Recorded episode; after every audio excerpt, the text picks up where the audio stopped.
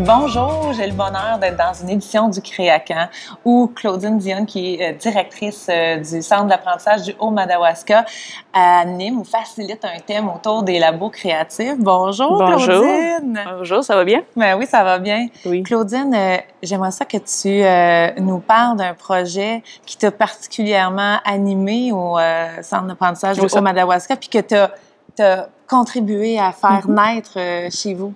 Oui, on, on, on a euh, ici, on parle du labo créatif, Oui. mais il y a quelque chose qui me touche beaucoup à l'école, c'est le programme en vol.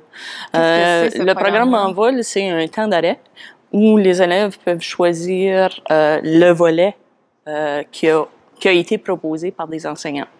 OK. Euh, c'est, euh, ça a commencé en 2006 avec Sport hors études. Donc, c'est le même concept que Sport hors études, mais c'est un volet quelconque sur soit un talent ou euh, une créativité que l'élève puisse engager puis entretenir. Et ça, c'est disponible pour tous les élèves, peu importe leur niveau? Oui, euh, ça a commencé en 2006 avec les 6 à 8e années. Donc, on est rendu en 2018. Euh, tout le monde, tous les élèves participent au programme en vol, mais à un différent niveau. Maternelle à deux, euh, à chaque trois ou quatre semaines, ils alternent dans différents volets. Ça peut être euh, au niveau sportif, artistique, académique et ainsi de suite, mais ils vont toucher ce- tous les volets. Tandis que les cinq à cinq, euh, les trois à cinq, les autres ils vont choisir des volets. Hein, Parmi 12 ou 14 volets, euh, les élèves n'en choisissent deux, trois, puis ils vont ils vont entretenir ou euh, approfondir euh, ces Ces volets-là. volets-là. Puis qu'est-ce que ça veut dire concrètement dans leur euh, semaine d'école? Ça veut dire qu'ils ont une période avec un temps fixe où ils se dédient à réaliser ce projet-là, à l'imaginer, À puis ils sont accompagnés aussi par leur enseignant. Ils sont accompagnés par leur enseignant, mais euh, euh, au niveau de 6 à 8e année, c'est vraiment au niveau entrepreneurial. Ça veut dire que les élèves sont engagés. Euh, si on regarde le programme en vol, c'est vraiment une évolution de la maternelle à la huitième année pour euh, pour essayer de développer leur créativité et leur engagement face à leurs projets qui ont euh, débuté. qui ont Mm. débuté. Puis qu'est-ce qui t'a donné le goût de développer, de proposer cette approche-là, ce projet en vol? Premièrement, c'est, euh, je me disais souvent que euh, le banc d'école n'est pas fait pour tout le monde. Donc, on a besoin de quelque chose pour les motiver.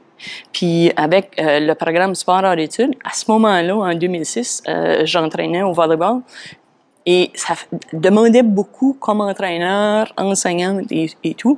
Euh, puis je me disais, ben, pourquoi pas l'intégrer dans les matières scolaires et au moins on va avoir un temps d'arrêt pour ces élèves-là que leur ambition ou leur passion, c'est peut-être pas euh, au niveau académique, mais si on peut les motiver ou euh, à faire autre chose à l'école pour qu'il y ait une passion de venir à l'école. C'est ça. Mm. Un peu comme comment leur permettre de briller dans Oui, leur semaine académique, comme ils brillent dans leur passion, puis ce qu'ils ajoutent à leur vie, Oui, souvent en parascolaire, mais là, de le mettre dans une grille horaire. D'une grille horaire. D'une grille Puis horaire ça l'a pas affecté trop trop notre langue, hein, parce que plusieurs personnes euh, se demandent comment on le fait. Oui, on hésite Ouais. à changer Oui. ce calendrier-là parce qu'on Mais que le français est important, les sciences Mhm. sont importantes, les maths, Ouais. tout ça.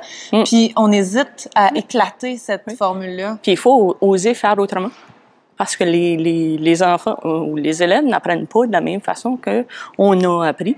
Puis je crois que je crois que vraiment si on peut leur toucher le sentiment d'appartenance, les élèves vont revenir puis ils vont être dans un milieu où ils y appartiennent puis euh, plus propice pour au niveau C'est d'apprentissage. ça. Puis Mm. un sentiment d'appartenance, euh, c'est si fort quand ça vient justement de leurs De- intérêts, de leur passion, d'une Oui. idée qui a jailli d'eux-mêmes. C'est ça. C'est ça. Puis quels sont le genre d'initiatives que ça a permis de voir naître au, Euh, au sein des élèves? L'échange l'échange entre l'école et la communauté. Oui. Dans les dernières années, on a vu des programmes euh, ressortir comme le bénévole.